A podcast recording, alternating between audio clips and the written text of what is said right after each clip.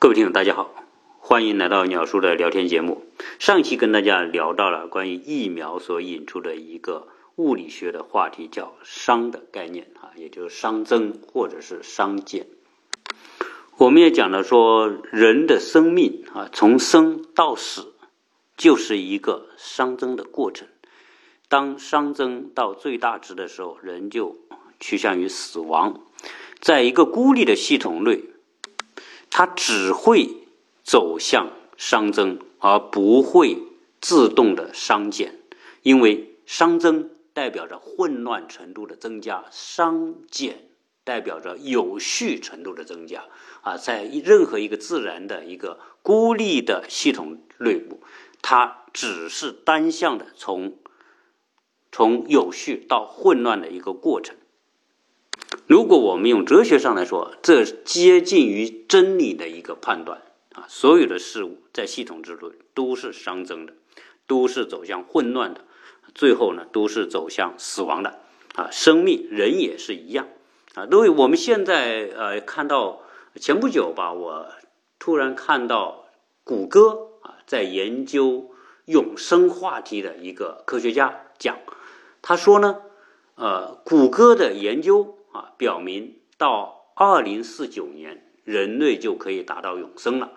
啊，这哥们他说这个话，这这哥们可是厉害的，他是呃谷歌的关于科学研究的首席科学家，啊，特别集中在这个永生科课题的研究。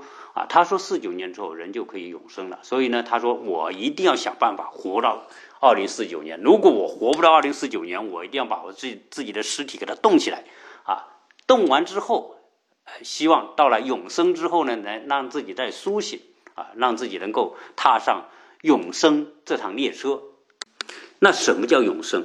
啊，永生就意味着你在自己的生命系统之内，你要阻止熵增的发生。你要让自己保持在一种熵熵减的状态，就是在一种有序的状态，啊，那那怎么保证呢？那你只能是通过外力啊。所以这里面就讲到，刚讲到，所谓熵增是一个孤立系统之内，如果没有外力的干涉，它一定是走向死亡、走向混乱的，啊，呃，在这里我我可能因为我们到这个年龄啊，啊，都经历过，比如说家里的老人啊有去世的情况。呃，我们当然很悲痛，对吧？对自己的家里的父母或者是老人啊，爷爷奶奶，对吧？他去世的时候，我们都是要啊守灵呐，看着他，然后啊，包括这个入殓啊、火化等等啊。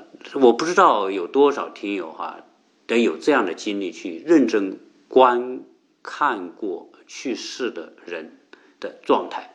如果你要真的看过的时候，你。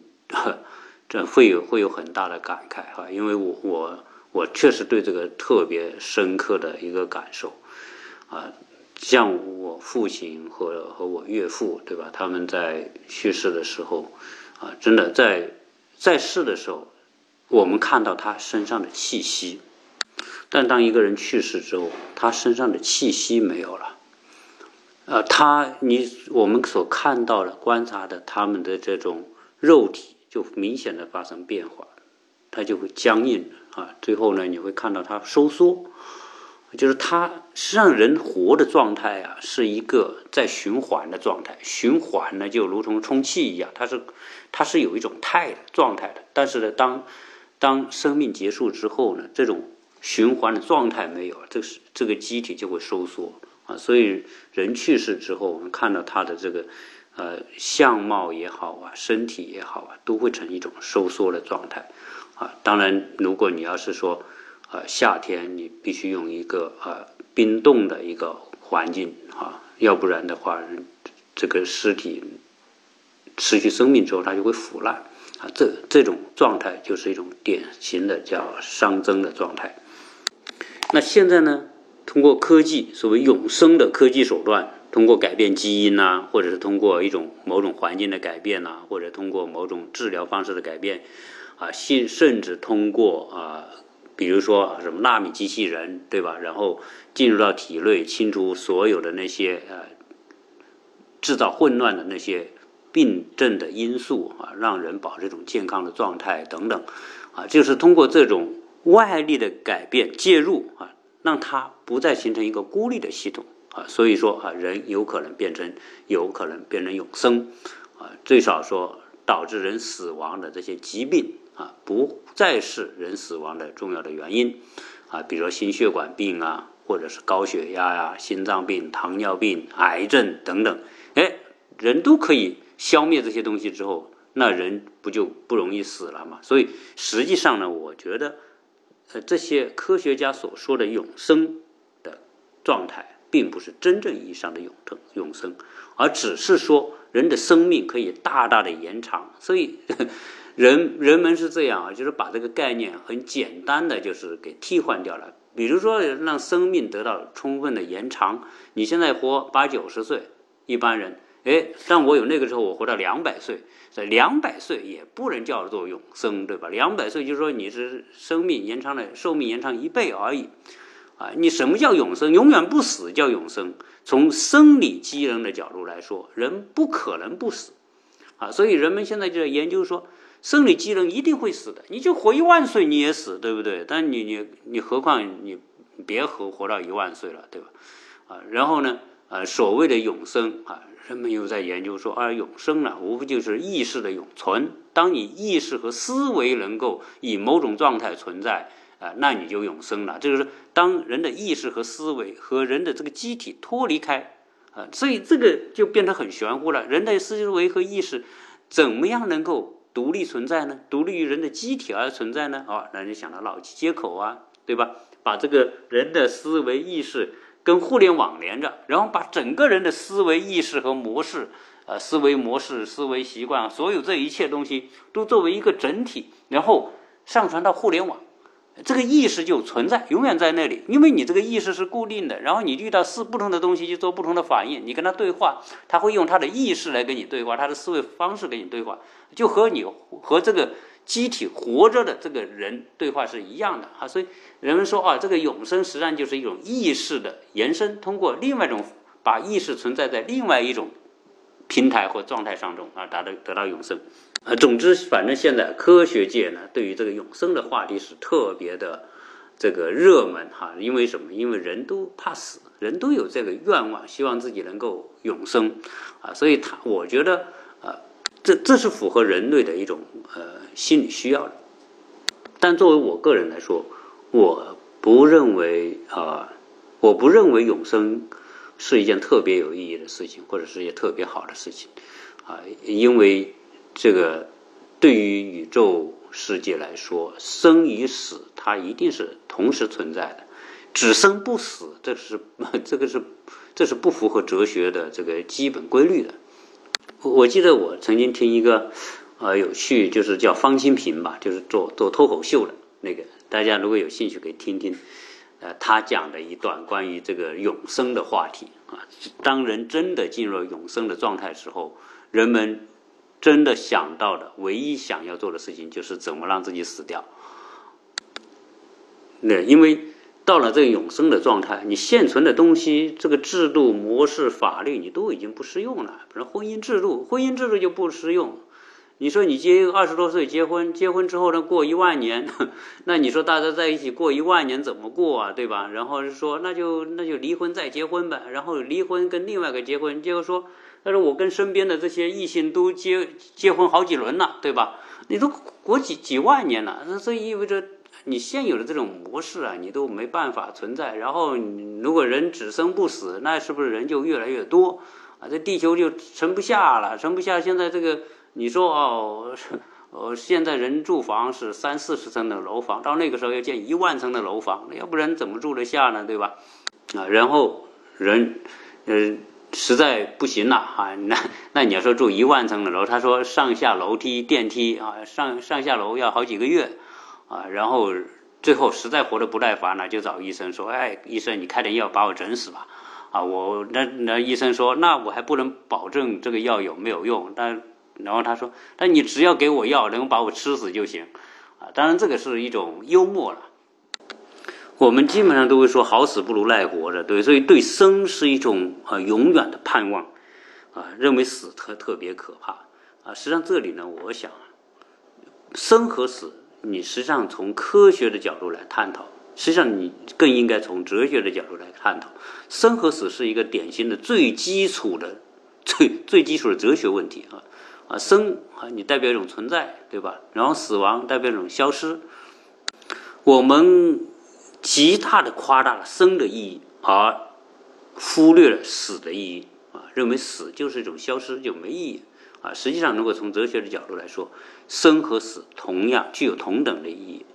你生有多大的意义，死就有多大的意义。当然，这个话题呃，可能不同的人有不同的见解啊。我觉得啊，我并不敢说我的话是呃正确的啊，我只能是代表我个人的一个看法。啊，为什么生死是同等重要的意义呢？啊，因为你所有的生是以死做背景的，你没有死的陪衬，你就无所谓生。生所涵盖的种种意义，你活着的意义是什么？对吧？你活着是一定要有意义的。不管你追求幸福生活，追求个人事业成功，追求家庭和睦，啊，追求啊你的你的某种境界等等，你所有这一切是因为有死，它才有意义。人都没有死了，这些追求就变得没有意义了，啊，因为死给你一个期限，因为期限的存在，你才变得你你有动力。你要去完成，在你的生的阶段去完成某一些事情，啊，当死的这个限制没有了之后，你生的对某种东西的追求的动力就没有了。因为人要死的那一天，人才会知道亲情的重要啊。我们都知道，当人真的面临死亡的时候，你第一想到的就是你最亲近的人。其次才是你的什么事业、你的单位、你的公司、你的财产，对吧？人经常说啊，死了，人死了，这个还钱没花了是种遗憾；让人没死，这没钱了也是种遗憾。但是真的上升到生死的时候，啊，所有的意义都在于亲情和你身边的关系，才是真正生命的意义所在。所以。我们说这个人生的意义，就是因为它有限才有意义。同时，我我认为人类有一个特别大的呃认知的错误，就是对科技的崇拜，对科技的信心，认为科技可以解决一切问题，科技可以让人达到无限美好的那种境界啊。对于这样一种思维啊，我认为它是一种错误啊，因为。科技带给人类的可不尽是美好啊！科技给人类带来多少美好，就会给人类带来多少的危害啊！这是我一向所所所坚信的一个观点。我在上一期讲到关于核废水排放的事情，它是就是一个典型的一个科技造福人类，还是科科技造祸于人类的一个典型的例子。它给你造带来多少的？福祉，它一定相生相伴，有多少的灾祸可能如影随形？所以，我们说科技，我们看到一种进步，一种能力的进步，一种人改造自然的能力的一种发展啊。但是呢，我们同样要知道，你所带来的这种世界的进步，我们说的能力的进步，改造自然的强大的一种一种。可能性啊，但是呢，天使和魔鬼永远是同时存在的。我们只能是说，没有科技，科技不是万能的，没，但是没有科技是万万不能的。原因是什么？如果要讲到这个，没有科技是万万不能的，只能是说你上了科技这个贼船之后。你本身就建立在科技的系统之上，你没有科技当然不行啊。所以 这里面要回到我原来呃所所提出的一个，就是王东岳的一一套哲学理论，所谓的地落代偿的创世法则。至于他所提的这一套法则，有人认同，有人不认同，这很正常，因为本身它是个哲学问题。从哲学问题的角度来说。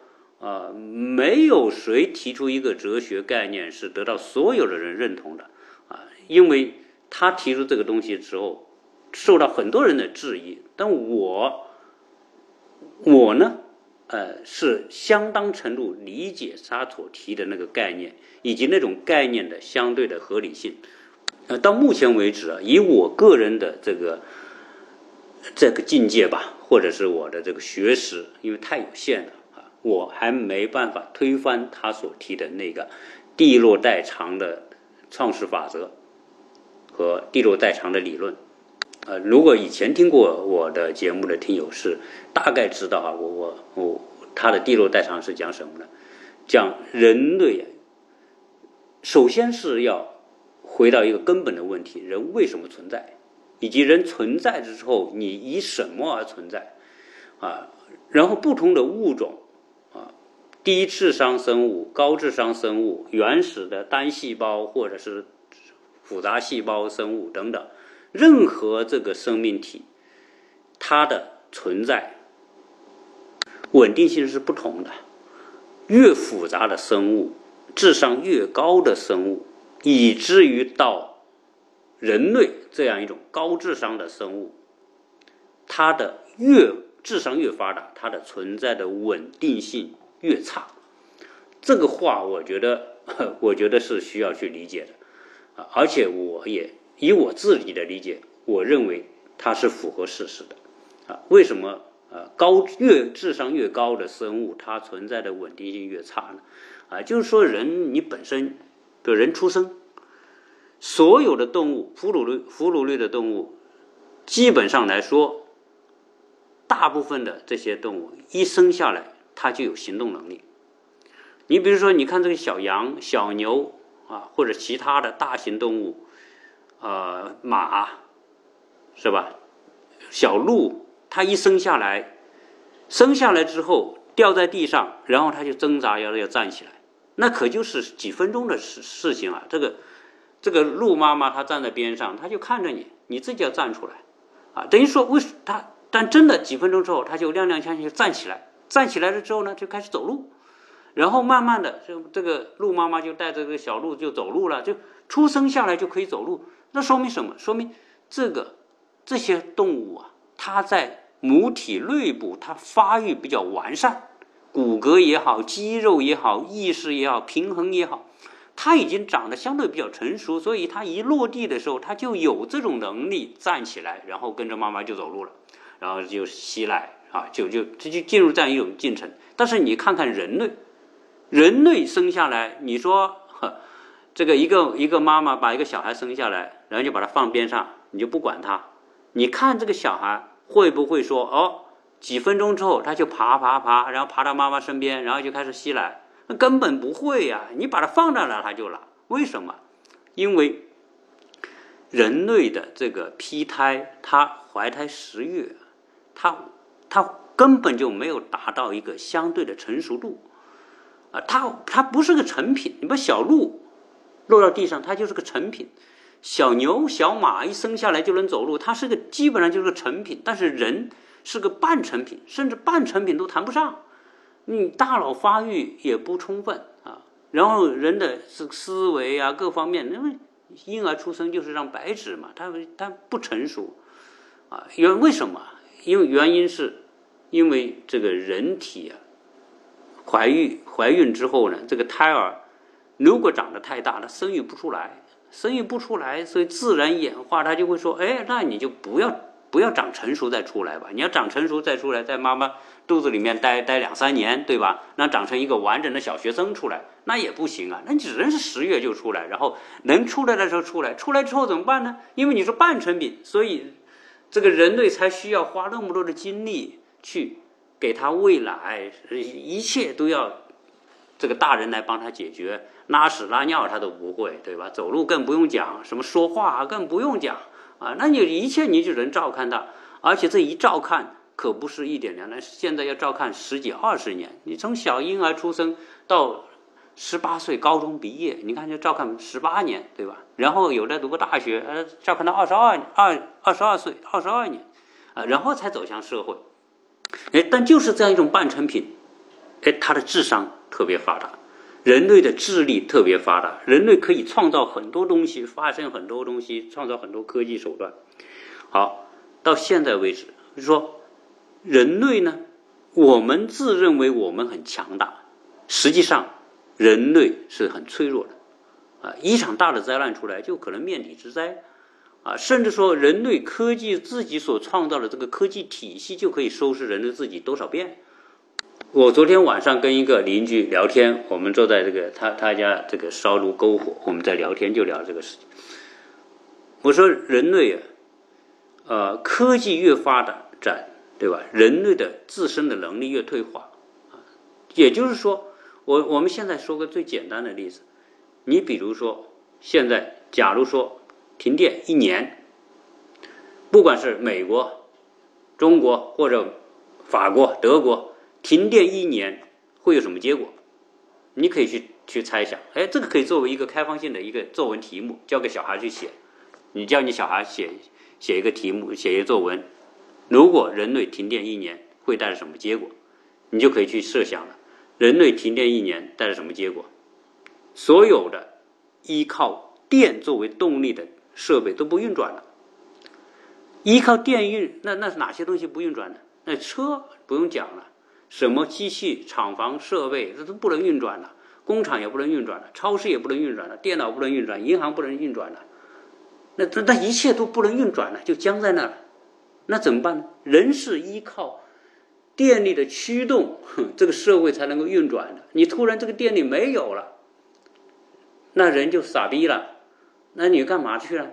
对吧？你要吃没得吃，你就有钱去买个东西，超市也不卖给你，为啥呀？我不能给你结账啊。你去个银行取钱，银行说对不起，我取不了钱，因为没电脑，没有电脑系统，我怎么给你做账了？我也不能给你取钱，你一切都没有了。那那假如说没有没有电了，那人类就突然就回到原始社会去了啊！你说啊，住在高楼对吧？住高楼，住在三十层楼，走死你对吧？你你说你干嘛？你要去个哪？你你车也不能开了，干嘛都不能开了，然后你这走路。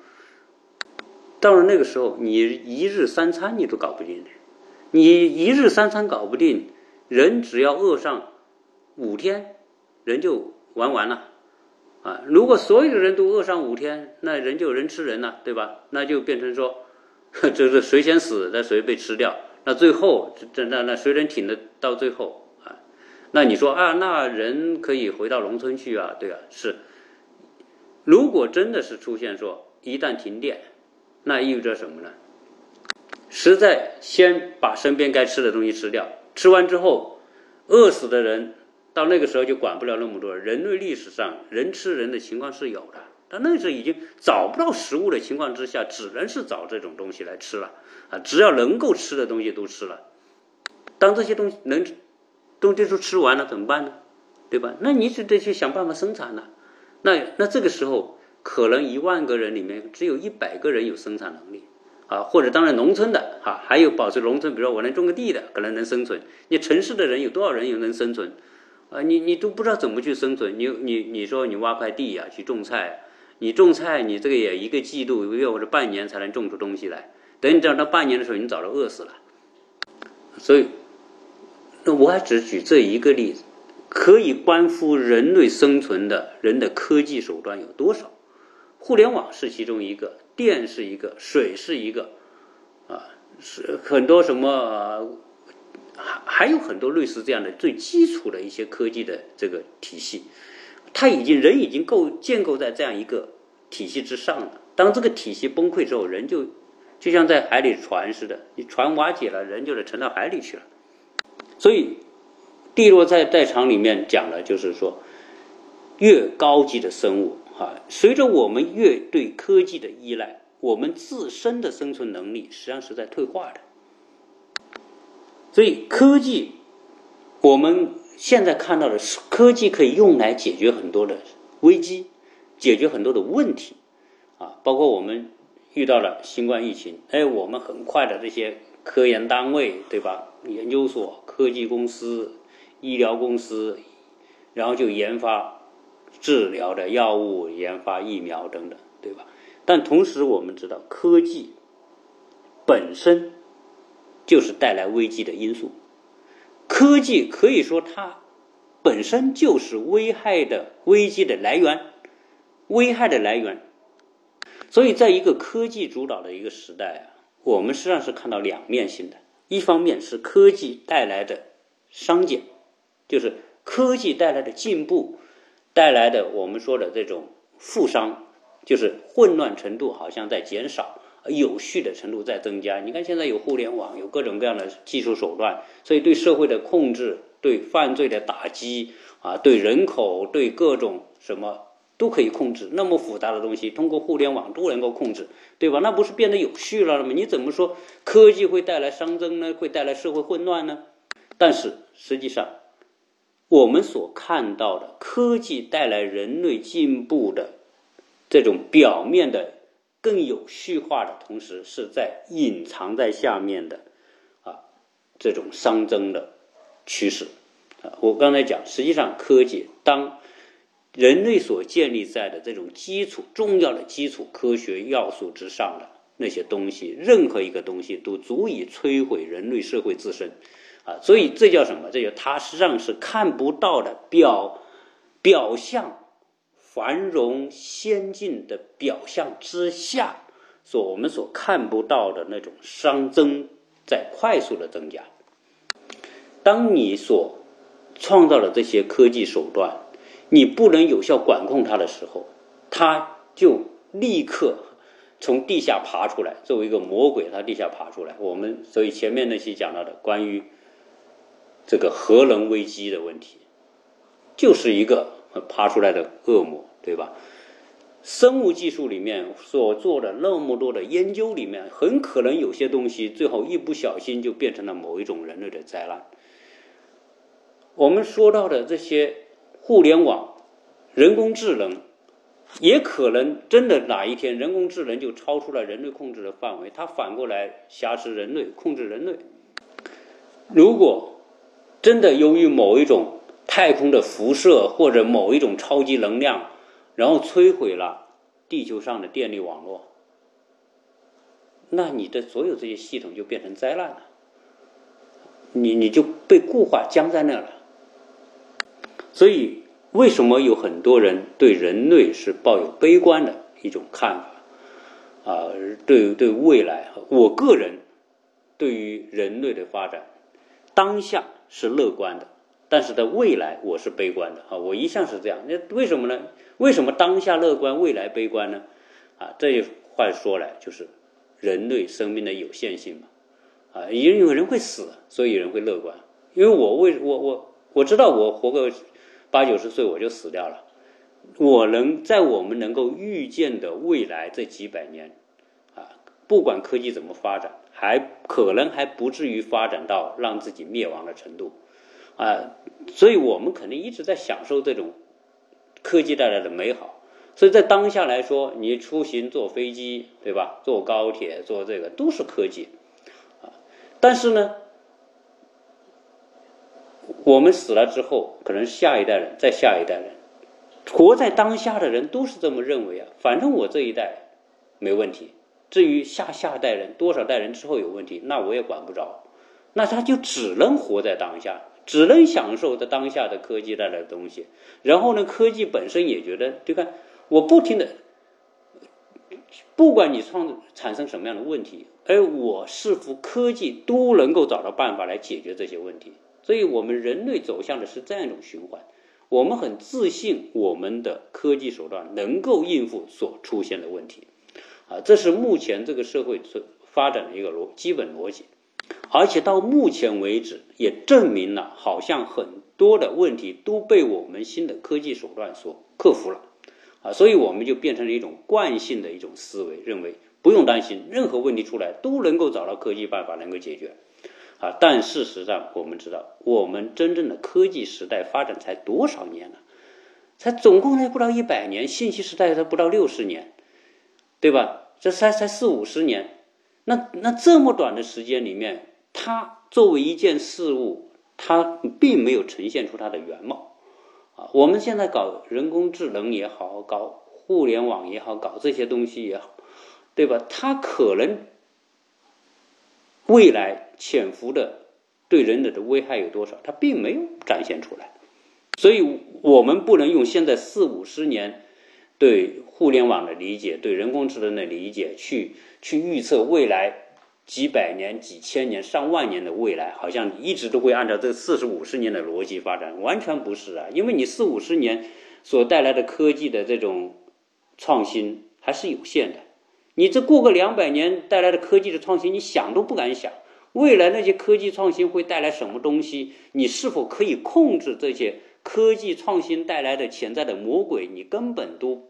没办法想象，啊，所以对于当下的科技时代，啊，眼下我们是乐观的、积极的；对未来，啊，我是悲观的。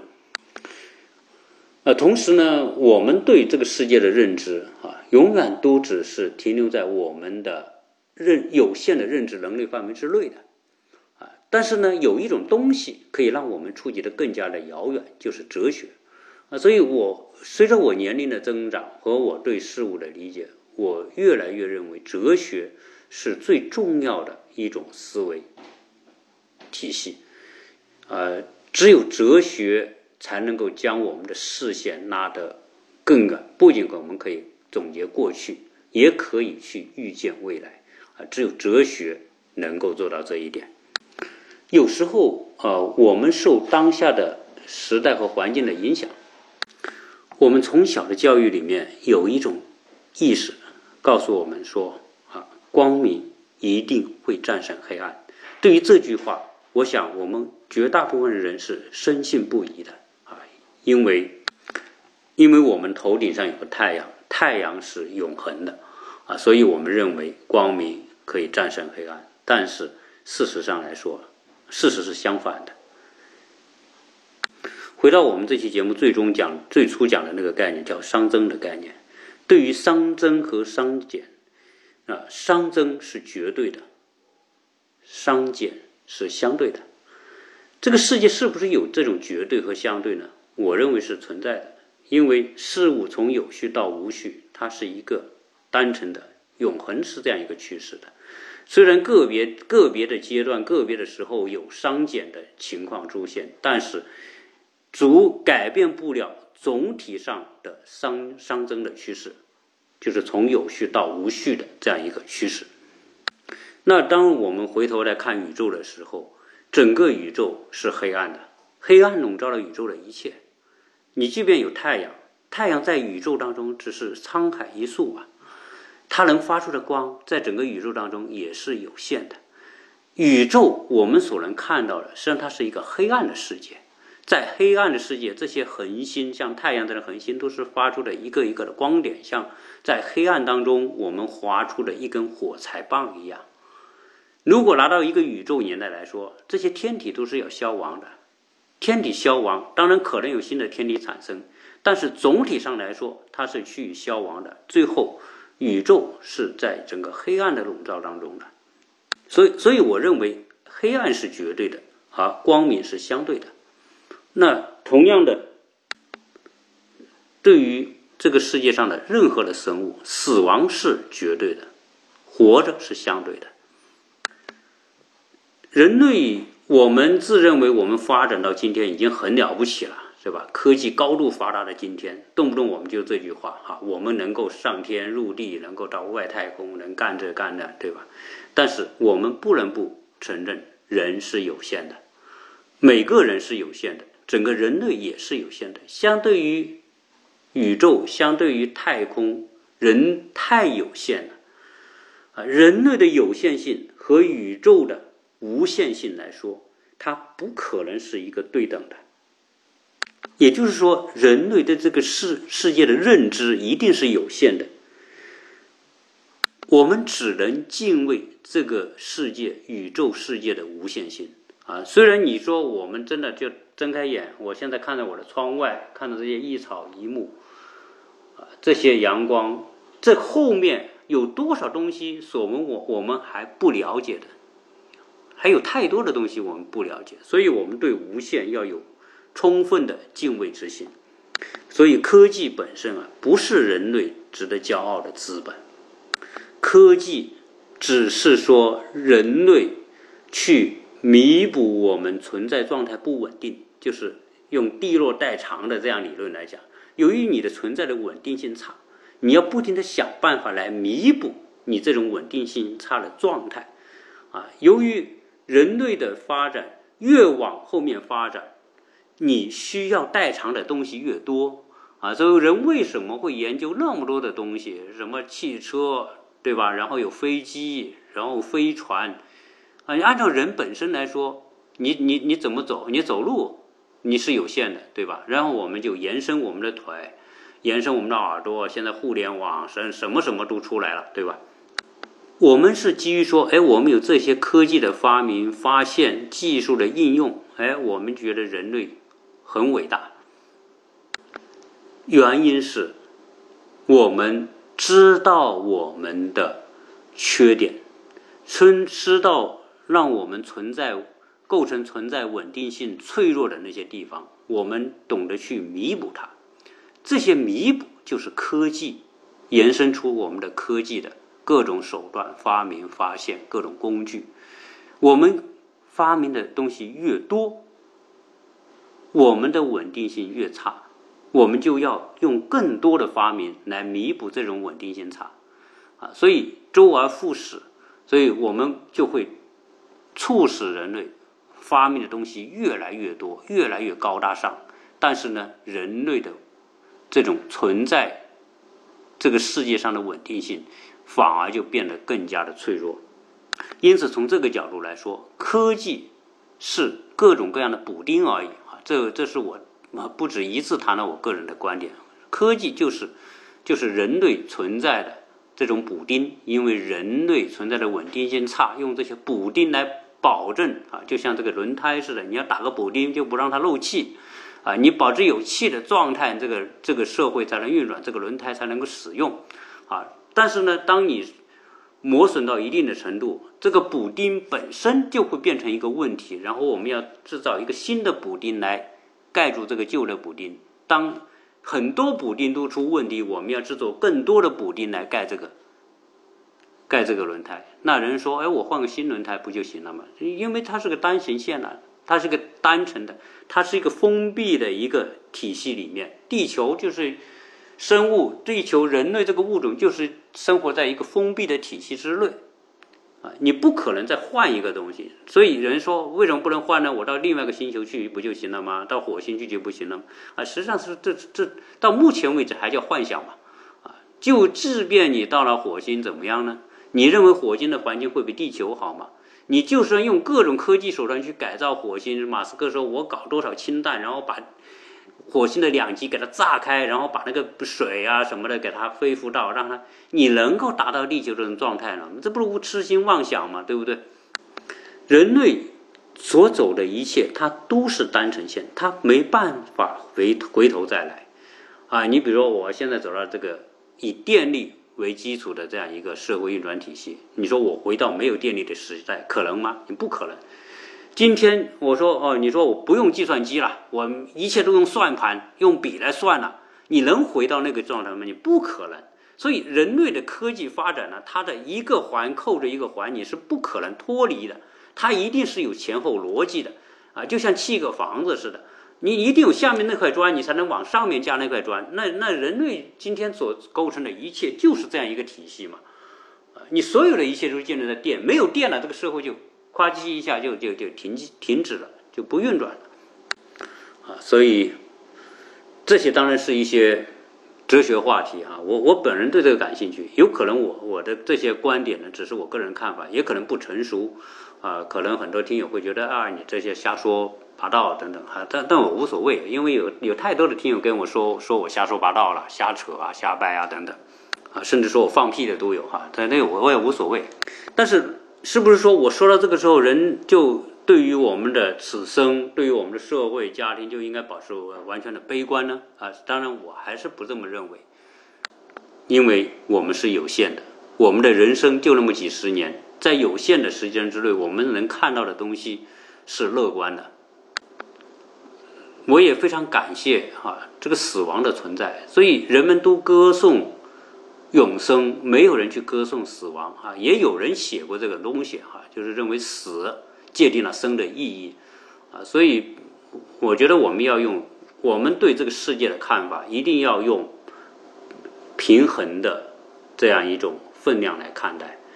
你对这个世界抱有多少的美好，你就一定要预备这个美好后面有多少的丑恶。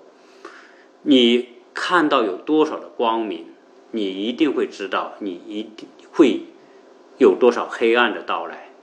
你真的三百六十五天，我们看每天看到我现在外面的阳光很美好，对吧？你把这三十三百六十五天围着太阳转一圈，白天的时间和晚上的时间一定是一样多的。如果你要离在一个点不离开，你就算你住在住在北极，你也一样。你半年是白天，它一定有半年就是晚上。啊，我我现在在我今天住的这个地方。啊，不管它的纬度是多少，在三百六十五天之内，黑夜的时间和白天的时间是差不多的。这就是，呃，在最后呢，我我还想说一个最我最为反动的一个观点，就是说人类所走向的这样一条道路，一种一种高智商的一种可以啊。发现很多宇宙秘密的，然后探索很多科技、新科技、高科技的这种这种能力啊，实际上是预示着人类作为一个物种存在的时间是短暂的啊。原因是我们说恐龙可以在这个地球上统治这个地球两亿六千万年，这么漫长的一个过程，那我们人类是不是也可以活这么久呢？存在这么久呢？啊，在一简单的来说，哈，人说相信说，哎，人类啊，除非是出现什么星球外这个小行星碰撞星球这样的一种情况，人类能够永永远存在下去。实际上，这是一种特别乐观的想法。实际上，以我个人来看，呃，任何一个物种的这种存在的年限，实际上与什么有关系呢？与它自身的能量有很大的关系。一个这种能量是以智商指数来衡量的，智商指数越低的生物，它的存在的年限越长。比如蚂蚁、蟑螂这种可以存在数亿年，在这个地球上存在着；恐龙可以存在几亿年，但是人类绝无可能存在几亿年，甚至。在未来能存在几万年的可能性都很低，啊，就是我们讲的，因为人类啊，智力，人类的智商是将人类的存在的年限被急速的缩短的这么一个一个过程，就智商发展的过程，我们所。开发的、研究的所有这一切的科技的手段，实际上是用来缩短人类存在在这个星球上的整个的寿命的。用一个最通俗的一个比喻，我这里有一堆柴，我这一堆柴火，我把它点着来烧，我以什么方式来烧？我是一根一根烧，我还是一堆放在一起烧，我还是？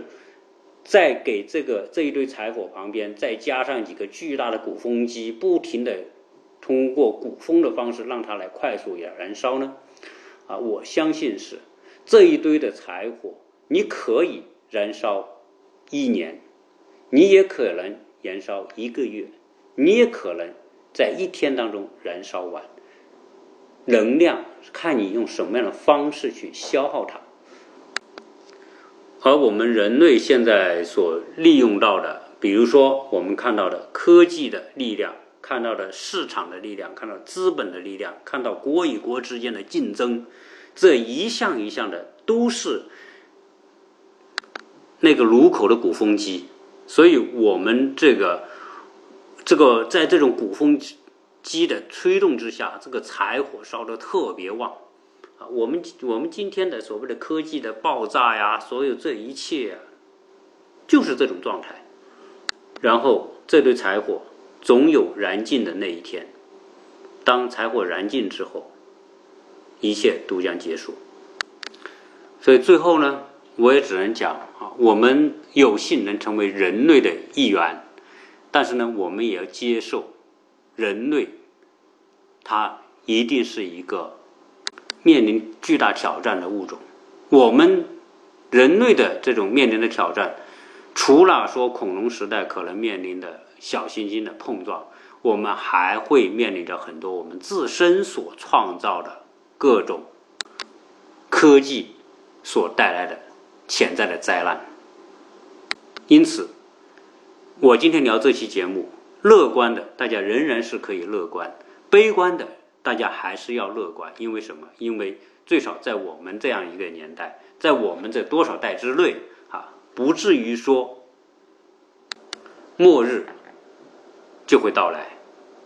而且我们相信，永生是一个对于人来说是一个没有特别意义的一个。伪命题，因为死亡界定了生的意义，没有死亡就没有生的意义。这这一期就跟大家聊这么多啊！我不希望这是一个沉重的话题啊，但是这是一个可以开放讨论的话题。谢谢大家收听。